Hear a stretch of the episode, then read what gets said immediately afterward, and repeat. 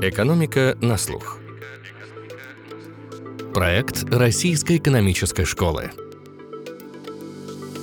Всем привет! Меня зовут Надя Грошева. Я ведущая подкаста «Экономика на слух». Сегодня разговор пойдет о деньгах. «Не бойся отказываться от хорошего ради великого», напутствовал Джон Рокфеллер. Один из богатейших людей в истории хорошо понимал, как строить финансовую стратегию. О ней мы беседуем с двумя выпускниками РЭШ. Еленой Пикулиной, профессором бизнес-школы Саудра Университета Британской Колумбии, и Петром Дорожкиным, руководителем управления финансовой эффективности банка ВТБ. Мы поговорим о разных ингредиентах грамотной финансовой стратегии, о психологии психологии и когнитивных искажениях, которые мешают нам добиваться не то что великого, но и хорошего. О том, с помощью каких приемов можно обмануть себя и стать архитектором собственного выбора. Наши гости разберут конкретные ситуации. Скажем, как создать подушку безопасности и добиться пассивного дохода в пару тысяч долларов в месяц. А в конце дадут рекомендации, как сразу после подкаста приступить к разработке собственной стратегии. Будут и очень неожиданные для такой темы повороты. Например, поговорим о том, как связаны инвестиции и политические предпочтения. И хочу сказать, прежде чем мы начнем, что на просветительском портале Рэш Гуру вы найдете много материалов о финансовой грамотности, в том числе о связи знаний и финансового поведения, а еще разнообразные тесты.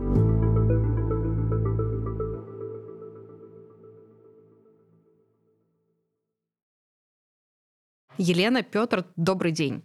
Добрый день. Здравствуйте.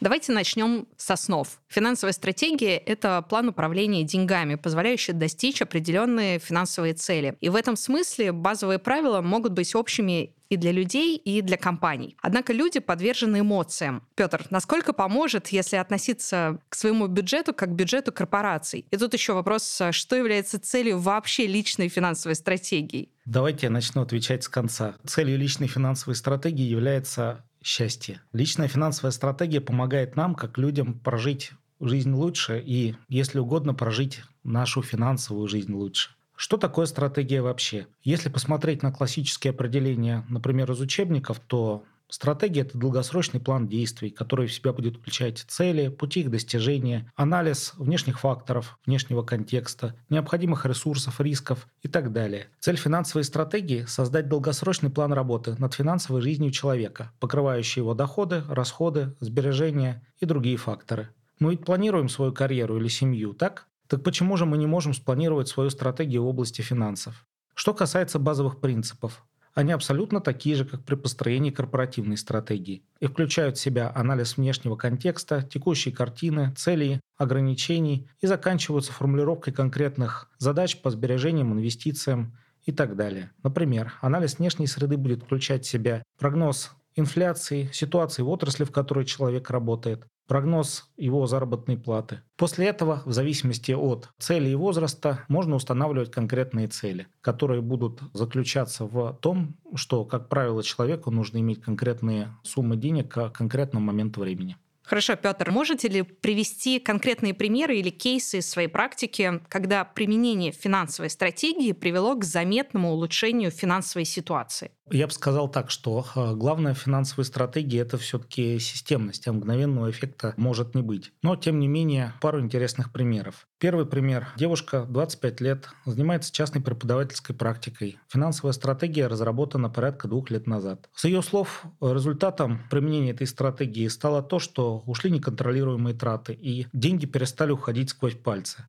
Появился небольшой, но стабильный пассивный доход, дающий большую уверенность в завтрашнем дне. И, наконец, она обрела уверенность в том, что многие из ее целей, которые она себе ставит в жизни, будут достигнуты. Второй пример. Мужчина, 42 года, работает в области IT. Стратегия разработана около трех лет назад, и она включала в себя получение достаточно большого пассивного дохода на горизонте 10 лет и формирование портфелей под конкретные цели. Он хотел дать своим детям качественное образование. Результатом стратегии стало снижение необязательных трат, например, на медобслуживание, когда была запланирована качественная медицинская страховка, и были созданы несколько фондов. Один из фондов, фонд FIRE, Financial Independence Retire Early, позволил сформировать существенный пассивный доход, который покрывал необходимые траты. Елена, вы занимаетесь в том числе поведенческими финансами. И у меня к вам двойной вопрос. Мы с Петром начали со сравнения личных и корпоративных финансов. Управлять личными финансами нам часто мешаем мы сами, наше поведение, эмоции, когнитивные искажения. И часто еще и поэтому рекомендуют обращаться к профессионалам. Но насколько эти профессионалы тоже подвержены когнитивным искажениям? И какие когнитивные искажения, насколько, кстати, вы считаете правильным этот термин, в наибольшей степени мешают нам повышать свою финансовую защищенность?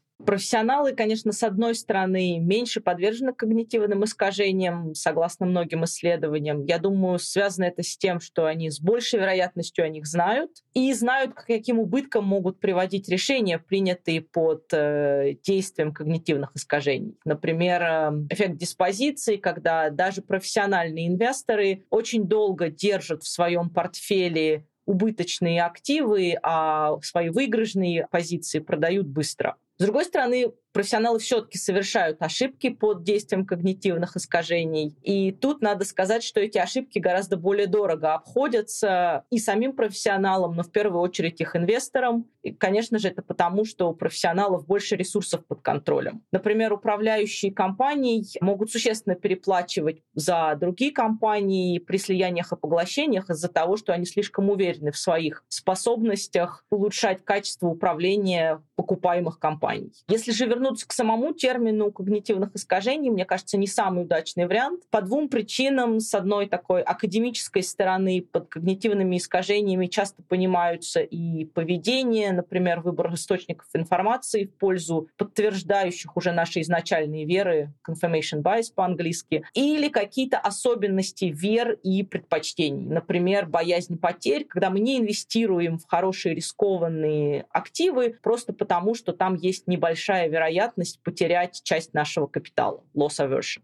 То есть с академической точки зрения не очень удачный термин, так как есть и поведение, их причины называются одним и тем же термином когнитивные искажения. С чисто практической точки зрения не все когнитивные искажения одинаково бесполезны или одинаково вредны. Многие из них, наоборот, помогают нам принимать решения и действовать э, в условиях неполной информации и риска, а не быть э, парализованными просто потому, что лучший способ решения не так ясен. Интересно, а как помогает повышение финансовой грамотности? Опять же, на эту тему есть а, разные исследования. Ну, например, известное исследование 2014 года не выявило почти влияние обучения финансовой грамотности на финансовое поведение, потому что знания не были подкреплены навыками. А другое исследование 2020 года, оно более полное, опровергло эти выводы. Однако интерес к обучению выше среди тех, кто уже имеет определенные знания, что, собственно, подтверждает эффект а, Даннинга-Крюгера Крюгера, когда более квалифицированные люди занижают свои знания и способности, а менее квалифицированные, наоборот, его завышают. Вы проводили большое исследование о связи сверхуверенности, главного когнитивного искажения, по мнению Даниэла Канемана, и инвестиций. Как меняются результаты инвестиций и выбор активов в зависимости от уровня финансовой образованности? И насколько люди вообще заинтересованы в повышении финансовой грамотности? Если говорить про наши исследования, то люди с большей финансовой образованностью принимали лучшие инвестиционные решения. Но надо здесь подчеркнуть, может быть, ограниченность этого исследования, потому что мы проводили его в лабораторных условиях. Я не могу сказать, что те же самые люди бы принимали лучшие финансовые решения, если бы это касалось их личных финансов.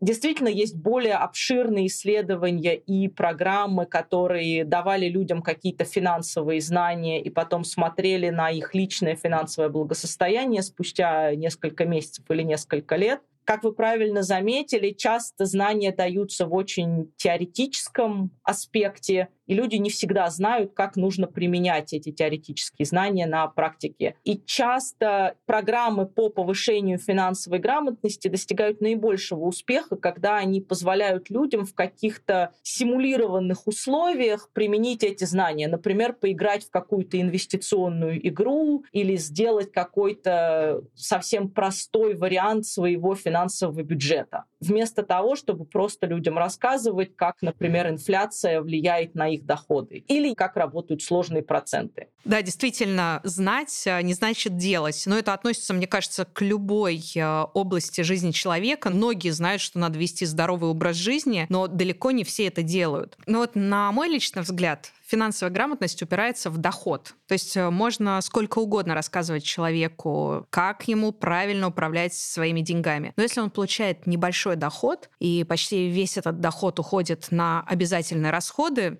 то вряд ли он сможет стать финансово устойчивым. Да инструментов у него почти нет. Елена, как вы считаете? На мой взгляд, наоборот, людям с низкими доходами финансовое планирование особенно важно, так как для них даже небольшой шок, либо шок по здоровью, либо шок по их доходам может привести к очень серьезным последствиям. Например, невозможность починить вовремя машину может привести к потере работы. И потеря работы — это существенная потеря дохода на долгий период. Конечно, многие из этих людей не могут себе позволить, например, инвестировать в финансовые рынки. Действительно, у них может быть ограниченное количество инструментов, которыми они могут пользоваться. Но я думаю, что многие из этих людей, они уже занимаются финансовым планированием на таком очень базовом уровне, часто даже этого не осознавая и, может быть, не называя это красивым термином финансовое планирование. Если я покупаю какие-то полезные для себя и приятные вещи, как кофе или шоколад, но я делаю это только на скидках, это тоже можно назвать э, финансовой стратегией. И именно такое поведение может позволять мне откладывать небольшие суммы на, например, просто сберегательный счет в банке и создавать хоть и небольшую, но стабильную подушку безопасности, которая убережет меня от воздействия каких-то отрицательных шоков.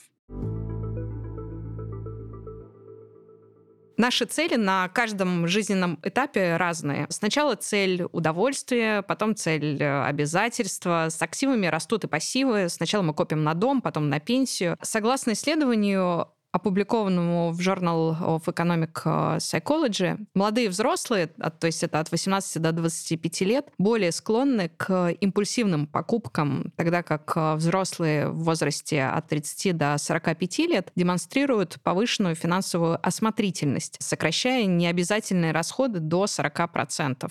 Петр, давайте вот разложим подробнее финансовые цели на каждом этапе жизни и посмотрим, как они меняются. Финансисты всегда советуют и инвестиционный портфель адаптировать под эти цели. Как менять в связи с разными этапами свою финансовую стратегию? Начну с того, что многие думают, что а, они проживают какую-то особенную жизнь, и многие цели, затрагивающие других людей, их не коснутся. Рэй Далио, известный финансист, в своей книге «Принципы» рисует для нас всех более или менее одну траекторию жизни. Мы рождаемся, идем в школу, заканчиваем вуз, находим работу, покупаем жилье, заводим семью, растем по карьере или бизнесу. Дальше дети подрастают, начинают жить отдельно, мы выходим на пенсию. Давайте в этом смысле рассмотрим выпускника вуза. Первый вопрос для него – покупка или аренда собственного жилья. Наш герой захочет жить отдельно, а для этого нужно накопить на первоначальный взнос по ипотеке или запланировать в бюджете арендную расходы. Дальше – создание семьи. И сюда относятся далеко не только расходы на свадьбу или свадебное путешествие. Для семьи нужна большая, чем одного человека квартира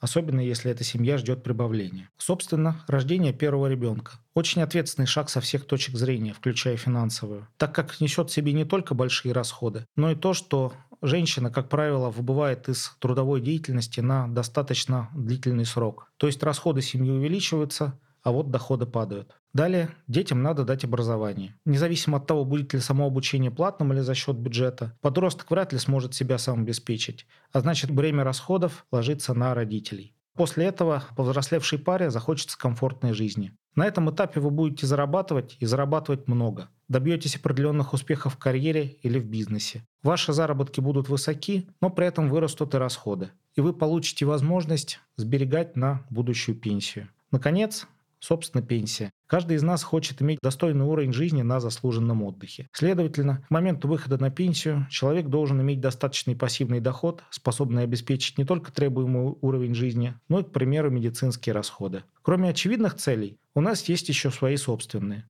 Кому-то хочется иметь коллекцию ретро-автомобилей, другой не представляет жизни без дома, в горах или на море. Для достижения всех этих целей нужны средства. Елена, можно ли и многим ли удается, зная заранее такую траекторию, использовать изменения финансового поведения в своей финансовой стратегии? Мне кажется, в этом случае знание сила, и если человек осознает возможные сценарии своего будущего, он сам их планирует, то он может к ним заранее подготовиться. И, конечно же, здесь важно осознавать, что всегда, когда мы обсуждаем любую финансовую стратегию, всегда человеку приходится выбирать из альтернатив, и часто нельзя выбрать э, обе альтернативы, то есть надо выбирать что-то одно. Например, э, Петр привел э, пример воспитания детей. Действительно, часто после рождения ребенка женщина уходит с рынка труда и решает посвятить себя воспитанию детей. Если ее перерыв в карьере будет слишком долгим, то она сможет рассчитывать только на меньшую заработную плату, работу по возвращении на этот рынок труда, например, через 15-20 э, лет, если ей придется выйти на работу по какой-то причине, например, из-за развода, скорее всего, она уже не сможет претендовать даже на ту же самую зарплату, с которой она ушла. Если женщина уходит с э, рынка труда,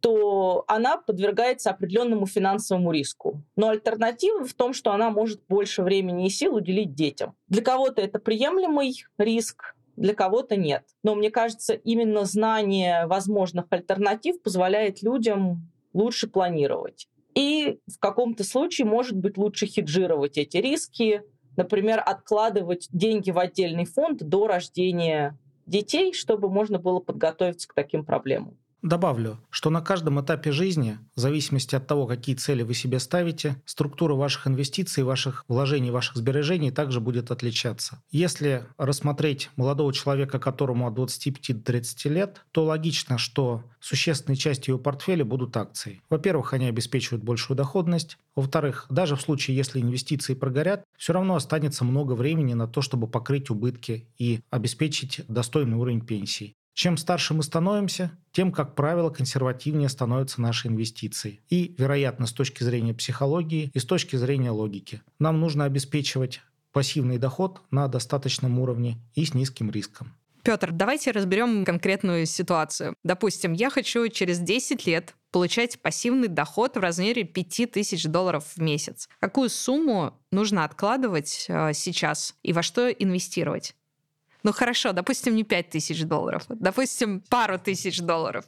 Как сказал Альберт Эйнштейн, the power of the compound interest is the most powerful force in the universe. То есть сложный процент – самая мощная сила во Вселенной. За длительный период даже небольшие сбережения превращаются в серьезную сумму, которая может обеспечивать хороший уровень потребления в будущем. Конкретные оценки необходимых инвестиций будут зависеть от многих факторов. Например, вашего риск-профиля, доступных инструментов, необходимости изымать накопления для того, чтобы поддерживать уровень потребления. К примеру, если рассматривать текущую ситуацию по рублевой доходности, то вложение около 100 тысяч рублей в месяц даст возможность через 10 лет получать порядка 230 тысяч рублей в месяц. И при этом вы не потеряете свой портфель он будет работать на вас и дальше. Конечно, покупательная способность этих денег снизится, но и усилий для их получения прикладывать не придется. Они будут классическим пассивным доходом. Что касается во что инвестировать. Сейчас хорошие доходности по рублевым ценным бумагам, среднесрочным и долгосрочным. Возможно, высокие ставки с нами не навсегда, но инвестиция в них сейчас может дать хорошие результаты на горизонте нескольких лет. Но и все же чудес не бывает. Допустим, человек с небольшим доходом поставит себе цель – обеспечить роскошную жизнь на пенсии. В этом случае ему придется много откладывать сейчас, существенно снижая свой уровень потребления, или копить достаточно долго, отодвигая момент выхода на пенсию. Ну вот интересно, насколько банки стимулируют э, нас тратить больше и больше? Все эти бесконечные рекламы, где человек получает кредитную карту, и она ему открывает путь э, в мир роскоши. Исследование в Journal of Consumer Research э, выявила, что использование кредитных карт увеличивает расходы потребителей на 10-15% по сравнению с наличными. Причина тут кроется в психологическом барьере, связанном с восприятием наличных как более реальных денег. Также было обнаружено, что только 12% пользователей кредитных карт полностью погашают свой долг в течение беспроцентного периода, то есть в течение грейс-периода. Банки стали увеличивать э, этот период. Раньше это было 30 дней, потом 60 дней, потом 90 дней. Но при этом процент людей, которые вовремя не платят, он э, не увеличивается. То есть э, очень редкие пользователи умудряются вовремя погашать э, вот этот э, займ без процентов. В основном все уходят э, за пределы этого периода и все равно платят проценту банку. Вот, э, Елена, что вы думаете по поводу роли банков в наращивании расходов в каждом семейном бюджете, скажем так? Хороший вопрос. Э, ну, мне кажется, тут можно провести аналогию между кредитными картами и, э, например, конфетами. Я могу, наверное, винить производителей конфет и пирожных в том, что они делают такие вкусности, и из-за этого у меня кариес и лишний вес. Но это немножко детский подход, э, я бы сказала. Банки предоставляют финансовые инструменты, эти финансовые инструменты становятся все более удобными, а люди уже сами решают, как им распоряжаться. Конечно, банки и другие финансовые игроки должны предоставлять информацию о рисках, о требуемых платежах, часто люди, например, не понимают до конца, сколько процентов они будут платить, если они не погашают свой долг в течение этого grace period. И были исследования, которые показали, что очень простое раскрытие информации, что, например, занять деньги стоит денег, приводит к тому, что люди либо меньше тратят, либо с большей скоростью погашают свои долги. В этих исследованиях также было показано, что то, как информация людям подается, очень сильно влияет на их решение. Она должна подаваться в таком простом, интуитивном, не техническом виде. Можно сказать, что у банков нет э, достаточных стимулов, чтобы это делать, но здесь это уже вопрос к регулятору, к центральному банку, как обеспечивается подача этой информации. Но обвинять банки в том, что они заставляют нас тратить деньги, наверное, немножко детский подход.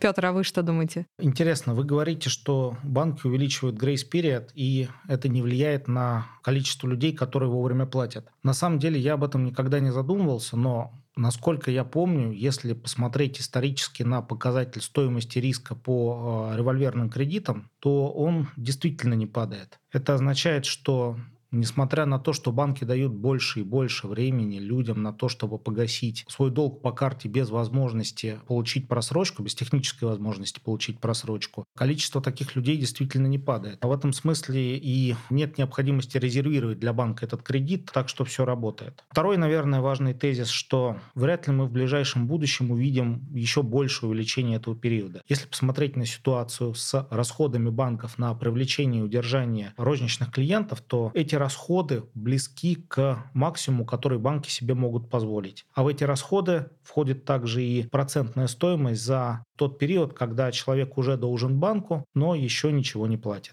Елена, а какие типичные финансовые ошибки допускают люди? Допустим, возьмем наиболее активного рабочего возраста 25-45 лет. Я бы выделила две, на первый взгляд, кажущимися противоположные ошибки. С одной стороны, молодые люди недостаточно сберегают, набирают кредитов, делают импульсивные покупки, из-за которые потом им бывает сложно расплатиться. С другой стороны, если они начинают начинают сберегать для долгосрочного потребления, они предпочитают инвестировать не в какие-то проверенные активы, как, например, акции или облигации. Они часто хотят инвестировать во что-то новое, блестящее, красивое. И, к сожалению, часто становятся жертвами пузырей в новейших активах, как, например, криптовалюты или NFT, или, например, акции интернет-компаний в начале 2000-х годов. Конечно же, мне кажется, это связано с тем, что молодежь хочет отличаться от предыдущего поколения и хочет делать что-то по-другому, а не следовать каким-то проверенным советам, которые, может быть, они воспринимают только для людей более пожилых, а вот для молодых нужно что-то новое. Но, как правило, когда новые активы приходят на рынки, это очень часто вокруг них действительно образуется большой ажиотаж, и они подвержены вот этим пузырям, в которые люди могут большое количество денег потерять.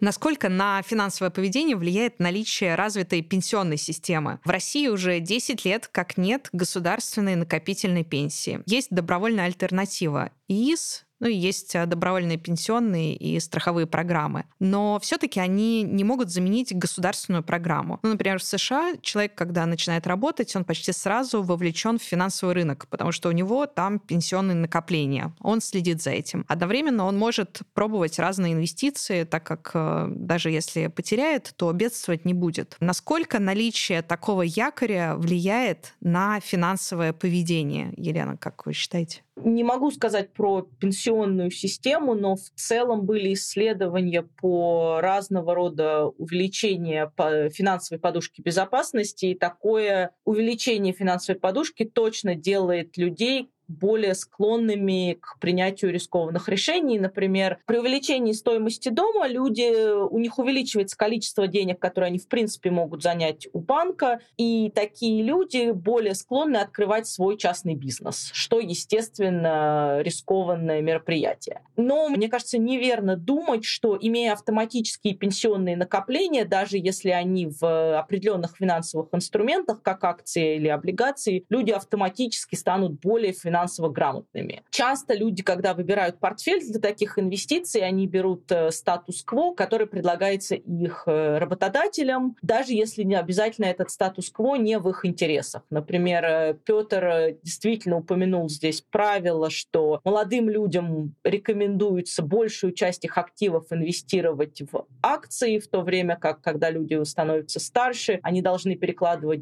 большую часть своего портфеля в облигации, и меньшая часть должна быть в акциях акциях. Мы видим, что, например, в пенсионных накоплениях часто даже очень молодые люди, которые только начинают свой карьерный путь, они инвестируют в сбалансированный портфель, где 60% лежит в акциях э, и 40% лежит в облигациях, что было бы рекомендовано людям более старшего возраста. Петр, а вы как считаете? Все зависит от ваших целей. Для некоторых людей важно, к примеру, уйти на пенсию очень рано. В этом случае, даже несмотря на то, что им может быть еще немного лет, можно сосредоточиться на инвестировании в инструментах с фиксированной доходностью и долю акций держать на минимуме. Если вы хотите в 45 лет получать уже какую-то достойную пенсию, да, вам придется много сберегать, ваш портфель 25 лет будет иметь, скорее всего, большую долю облигаций в сравнении с тем случаем, если бы хотели бы идти на пенсию в 65 лет. Кстати, скажу, что я, наверное, не соглашусь с тем, что в России люди менее вовлечены в финансовый рынок, чем в США. Розничные инвесторы на рынке РФ уже играют достаточно серьезную роль. Но вопрос в том, что есть ли у них пенсионные стратегии. То есть стратегии достаточно консервативные и просчитанные. Наше будущее в наших руках, и это в первую очередь. Как я говорил, сбережения на пенсию должны стать частью стратегии человека, а государственные программы могут стать хорошим дополнением к будущим доходам. И в этом смысле людям нужно помочь накопить именно на пенсию, то есть предложить простые вещи. Например, помочь с формированием пенсионных стратегий. Или можно ожидать определенной активности от работодателей, которые, по примеру других стран, могут предложить пенсионные программы, например, как дополнительный дополнительную меру мотивации работников. Что касается роли частных инвесторов, да, действительно, с тех пор, как а, институциональные зарубежные игроки ушли с рынка, частные инвесторы на российском рынке занимают более 80% объема торгов. То есть а, рынок формируется за счет частных инвесторов. Но сама доля людей, у которых есть инвестиционные счета и накопления, в России, ну, конечно же, гораздо ниже, чем в США. То есть а, тут пока мы на разных очень уровнях находимся. Если посмотреть на количество людей, у которых есть инвестиционный счет, то, может быть, мы даже будем еще и впереди США. Это очень популярный инструмент. Другое Но там дело, доля что... все равно тех, у кого там больше 100 тысяч рублей, это просто меньше 10% населения. Да, это так. Э, у нас много пустых счетов.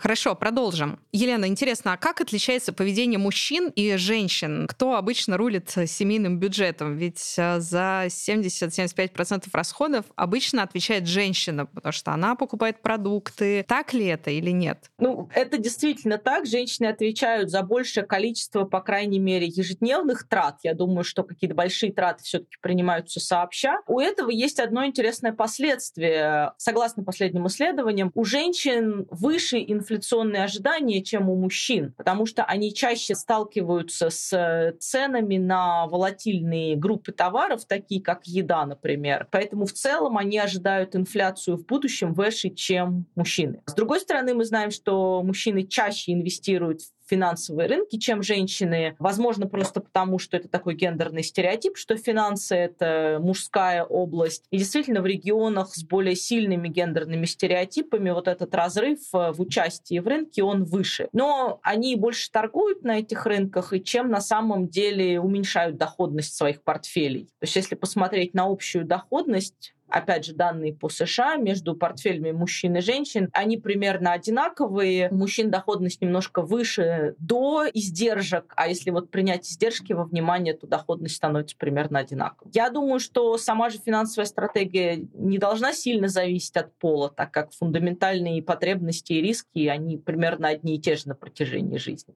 Петр, а вы как считаете, должна ли отличаться финансовая стратегия для мужчины и для женщины? Давайте вспомним классический метод управления семейным бюджетом еще какие-то 70 лет назад в Советском Союзе. Была распространена практика, когда, по сути, э, мужчина приносил деньги в семью, отдавал их женщине, и ему выдавалась какая-то необходимая сумма на необходимые расходы. Тогда это было необходимым фактором для выживания. К сожалению, была распространена ситуация, когда мужчина, получив зарплату, проматывал ее за 2-3 дня, и семье приходилось по сути, переживать период до следующей зарплаты. В этом смысле, скорее, женская тактика управления финансами – это тактика большего консерватизма, тактика выживания. Мужская, скорее, тактика стратегии. В случае, конечно, если эта стратегия есть. Прекрасно. Давайте перейдем к тому, что же делать со всей этой информацией. Елена, ну вот как писал Шекспир, если бы делать было так же легко, как знать, что делать, то часовни стали бы храмами, а бедные хижины — царскими дворцами мы все примерно представляем, что нам нужно, а некоторые даже понимают, как это делать. Но, опять же, есть э, статистика, опросы, что в России, во-первых, э, снижается доля тех, кто сберегает каждый год. И тут у меня такой вопрос. Как подтолкнуть себя к тому, чтобы копить. Как стать архитектором собственного выбора, если использовать э, терминологию Нобелевского лауреата Ричарда Таллера? Какие тут существуют классические приемы и что вы о них думаете? Ну вот, например, там ментальные счета, да, когда можно раскладывать все расходы по разным счетам или какие-то еще приемы. Ну, здесь уже вопрос больше из области психологии. Вы правильно заметили, что мы примерно представляем, что мы хотим и что надо делать. Первый шаг, я думаю, это действительно определить более конкретную цель. И важно, чтобы эта цель была, с одной стороны, амбициозной, но с другой стороны, реально достижимой. То есть если я поставлю себе цель э, накопить на яхту и дворец, имея при этом среднюю зарплату, то цель явно амбициозная, но недостижимая. И такие цели людей не мотивируют. Если я поставлю себе цель э, купить завтра чашку кофе, то эта цель не амбициозная, но очень легко достижимая, и такие цели людей тоже не мотивируют к действию. Поэтому цель должна быть, во-первых, конкретной, во-вторых, она должна быть амбициозной, но достижимой. То есть, чтобы человеку пришлось немножко поднапрячься и поработать, но при этом это можно было сделать. Если я, например, хочу накопить деньги на какой-то путешествие, то это не должно быть путешествие, которое мне абсолютно не по карману, а может быть просто даже там поездка в соседний большой город. В первую очередь я бы, наверное, начала с постановки таких конкретных, амбициозных, но достижимых целей. Петр? Амбициозная или достижимая, но эта цель должна быть. Многие из нас действительно не понимают, что они хотят добиться в финансовом плане. В качестве первого шага можно просто выписать свои хотелки и подумать, что нужно для их достижения. Возможно, часть из них просто отпадут в процессе селекции и перестанут для вас быть актуальными. Те же, которые останутся, должны обрести конкретную форму и конкретный план. Дальше вопрос дисциплины. Но а как не бросить? Ведь есть э, на диету куда проще, чем жить на диете. Как не бросить финансово грамотное поведение? Какие тут э, могут быть приемы? Могут ли помочь какие-то формулы наподобие тех, что Петр приводил в статье на gurunest.ru, когда ты откладываешь по формуле или там, автоматические отчисления? Что тут делать? Я думаю, что начать, опять же, надо с целей. Например, я хочу поехать путешествие. Для этого мне условно нужно 200 тысяч э, рублей накопить за год. Это значит, что в месяц мне нужно откладывать примерно 15 тысяч на это путешествие. То есть это будут уже более маленькие, понятные цели, которым я могу следовать каждый месяц. Было бы хорошо вкладывать эти деньги либо в какие-то консервативные активы на финансовом рынке, либо, например, относить их в банк. Опять же, каждый человек знает себя немножко лучше. Если у меня есть тенденция делать импульсивные покупки, то, может быть, мне стоит э, действительно разложить эти деньги на ментальный счет. Если у меня есть тенденция делать импульсивные покупки, то относить эти деньги в банк будет хорошим э, способом э, сделать коммитмент, и я не буду их тратить, и плюс у меня будут идти на них небольшие проценты. Защитить деньги от самого себя. Ну, в том числе. Кстати, хорошей практикой будет держать на карточном счете лишь небольшую сумму, а весь излишек откладывать на какой-нибудь, к примеру, накопительный счет. Как минимум, в случае, если вы захотите сделать какую-то импульсивную покупку, вам нужно будет сделать лишнее действие, перевести деньги с накопительного счета на текущий. В определенной ситуации это может спасти вас от этой самой импульсивной покупки. Ну а как э, государство может нас стимулировать вести более правильный финансово здоровый образ жизни? Классическая история — это тот же наджинг или подталкивание, которые пишут Талер и Санстейн. Это правильный выбор, предложенный по умолчанию. Что вы думаете о таких приемах? Что можете предложить, Елена? Государство, как правило, на, если имеет смысл заниматься наджингом, то для каких-то более долгосрочных инвестиций, как э, сберегание на пенсию, например. Здесь, я думаю, да, хороший э, какие-то выбор, предложенный по умолчанию, может играть роль, но когда государство убрало автоматическую накопительную пенсию, то, наверное, это тоже что-то говорит э, людям, что, может быть, и не стоит сберегать на пенсию. То есть наджинг, он работает в, в обе стороны. Петр? Не буду оригинален. Вероятно, какие-то налоговые стимулы способны здесь сыграть свою роль. Это да. А как на нас влияет поведение других людей и какую роль тут играют технологии. Ну и еще соцсети и советы финансовых консультантов. А, зачастую люди хотят перенести ответственность, например, на консультанта, который в своем блоге пишет о том, какие бумаги брать или про ситуацию на рынке и так далее. Вот э, что тут надо знать про влияние технологий и социальных сетей? Люди очень подвержены влиянию поведения других и, опять же, социальных сетей и разных э, советов, с разным советом, если они сами не очень знают, чего они хотят. То есть если у человека действительно нет конкретной э, цели, конкретной финансовой стратегии, то он с большей вероятностью будет ходить от одного совета к другому, от одного консультанта к другому и действительно постоянно менять свое поведение. Мне кажется, способ э, защититься от э, такого воздействия — это иметь свою какую-то конкретную цель, которая, опять же, должна быть достижима и для этого человека. Петр. Какое-то время назад в соцсетях было очень популярно выкладывать свои спортивные достижения. Я прошел столько-то шагов, пробежал столько-то километров, проплыл столько-то проливов. Представьте себе, что в определенный момент вы будете выкладывать еще и свои финансовые достижения. Я сократил свои расходы на столько-то процентов, купил столько-то кофе по скидке и так далее. Это может показаться ерундой, но мы же все знаем, что действия других на нас тоже влияют. Возможно, для кого-то это будет стимулом для того, чтобы сократить необязательные траты. Или будут рассказывать, как копят да, на какую-то свою цель и во что Да, да вполне возможно. Как правило, это имеет на самом деле отрицать. Часто в соцсетях не лучшая часть нашей психологии проявляется. Например, во время пандемика людям было, у них было достаточно много денег, у них не было нечем заняться, они сидели дома и торговали на финансовых рынках. И среди ритейл-инвесторов э, была в соцсетях популярна Называлось это loss porn, когда люди выкладывали свои потери на финансовых рынках и хвастались, вот сегодня я потерял там тысячу долларов, а я потерял две тысячи долларов. Мне кажется, здесь опять же, так же, как и в спорте, главное, значит, попасть в хорошую компанию и смотреть на то, что люди делают положительно, а не отрицательно.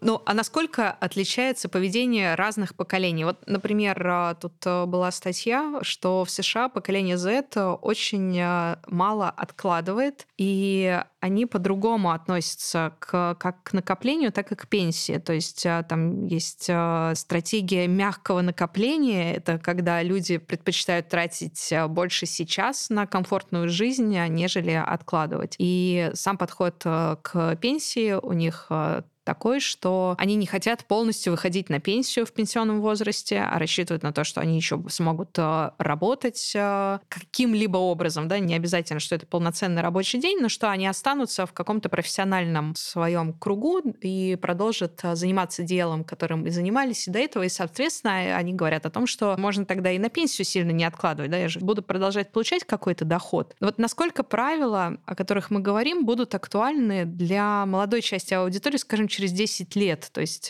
будут ли они также подходить к финансовому планированию, как мы сейчас обсуждаем, или, может, у них просто уже будет совершенно иной подход. Вместо покупки машины — каршеринг, вместо там, выхода на пенсию — консультации и какая-то небольшая занятость и так далее. Что вот может измениться? А возможно, для таких молодых людей будет автоматически формироваться финансовая стратегия на уровне их банка. К примеру, представьте себе ситуацию, при которой вы приходите в банк с новеньким паспортом, получать свою первую карту, а банк и говорит, а я тебе совершенно бесплатно сделаю финансовую стратегию, которая позволит тебе накопить, к примеру, на первый взнос по ипотеке, после этого подготовиться к рождению ребенка, создав необходимые сбережения, чтобы компенсировать расходы на время того, когда твоя будущая жена не сможет работать. И я подготовлю тебе пенсионный план. В этом случае молодым людям уже не придется думать, и их финансовая жизнь станет проще. Елена? Ну, я думаю, базовые вещи, которые мы обсуждаем, они будут всегда актуальны. Действительно, многие люди, не только поколение Z, но и миллениалы, они не планируют выходить на пенсию, не хотят прекращать э, работать. Но здесь надо знать, что не всегда человек может э, работать до очень преклонного возраста. Здоровье часто не позволяет, и поэтому иметь накопление все равно важно. Я думаю, через 10 лет, может быть, предпочтения поменяются, но многие финансовые подходы, они практически вечные. Например, в IV веке нашей эры был э, такой раввин Исаак э, Бараха, который предложил очень простое правило распределения активов, э, диверсификации портфеля, что человек всегда должен делить свое богатство на три части. Треть в земле — это неликвидный актив, треть в товарах, чуть более ликвидный актив, и треть в руках, то есть в каких-то наличных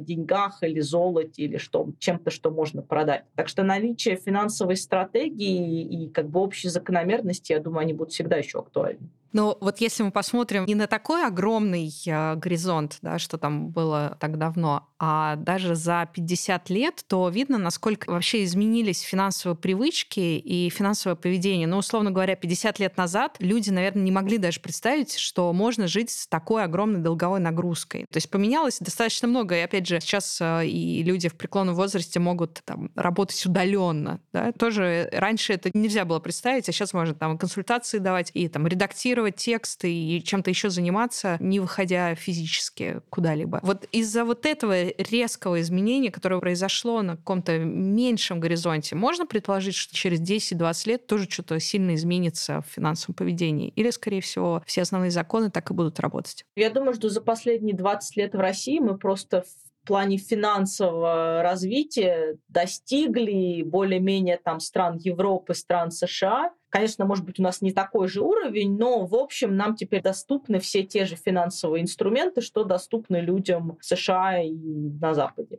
С ними они живут уже много лет, там больше, наверное, 70-80 лет с этими инструментами. Я думаю, наличие удаленной работы — это наиболее последнее такое влияние, которое было большим шоком и для нас, и по всему миру, но в плане наличия финансовых инструментов, ну, мы просто догнали остальной мир. Статья в журнале Journal of Financial Markets э, указывает, что инвесторы, чьи политические взгляды совпадают с текущим правительством, склонны принимать э, на 15% больше рисков, полагая, что политика будет благоприятствовать рынку. Елена, вы соавтор исследования о том, как политические предпочтения влияют на стратегии инвестирования и на состав портфеля. Есть ли сведения, какие политические взгляды приводят к максимальной э, прибыли по портфелю? Ну и можно ли поменять свои политические предпочтения ради лучших финансовых результатов? Я бы начала с того, что эти исследования показывают корреляцию между политическими взглядами и инвестиционным поведением. Их точно нельзя интерпретировать как э, причинно-следственную связь, что, например, э, все республиканцы хорошие инвесторы, а демократы нет. Или наоборот. Я более того скажу, люди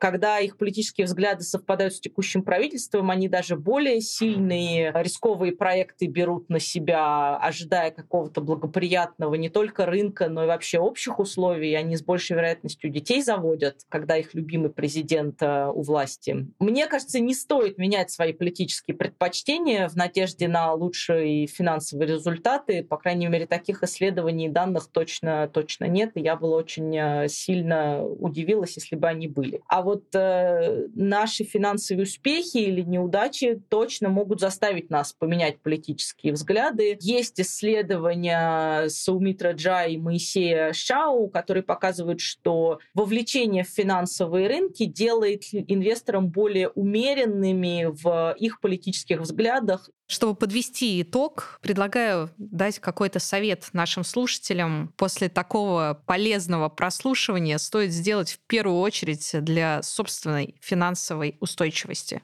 Елена? Можно, наверное, начать с э, ревизии того, что есть, и того, чего хочется, и того, чего нет. Действительно выписать э, лист э, каких-то своих желаний, своих возможностей, каких-то своих целей, и попытаться потом понять, насколько эти цели амбициозны и достижимы, и потом разбить их на какие-то небольшие цели, и тогда уже думать о методах их достижения. Петр? Если речь идет о например, вчерашнем выпускнике, попробуйте задуматься о том, как вы видите свою дальнейшую жизнь. Нарисуйте на воображаемой линии основные этапы, когда вы обзаводитесь семьей, когда вы покупаете дом на море, свою первую ретро-машину и когда ваши мечты становятся реальностью. Подумайте о том, что вам нужно для достижения этих целей. Имея эту информацию и обладая минимальными знаниями относительно теории инвестиций и возможностей по собственному сбережению, несложно сформировать финансовый план, который сделает вашу жизнь проще, а ваши цели ближе. Елена, Петр, спасибо вам большое и удачи в делах. Спасибо. Спасибо. На нашу финансовую устойчивость влияет большое количество экономических, демографических, социальных и прочих факторов, которые мы не можем контролировать. Но мы можем хотя бы в некоторой степени защититься от их влияния с помощью грамотной финансовой стратегии. Надеюсь, наш подкаст поможет вам в этом. Повторюсь, на сайте Рэш Гуру вы найдете множество материалов по этой теме, в том числе упомянутую колонку Петра Дорожкина, а еще самые разнообразные материалы об экономике, финансах и образовании. Удачи вам в делах!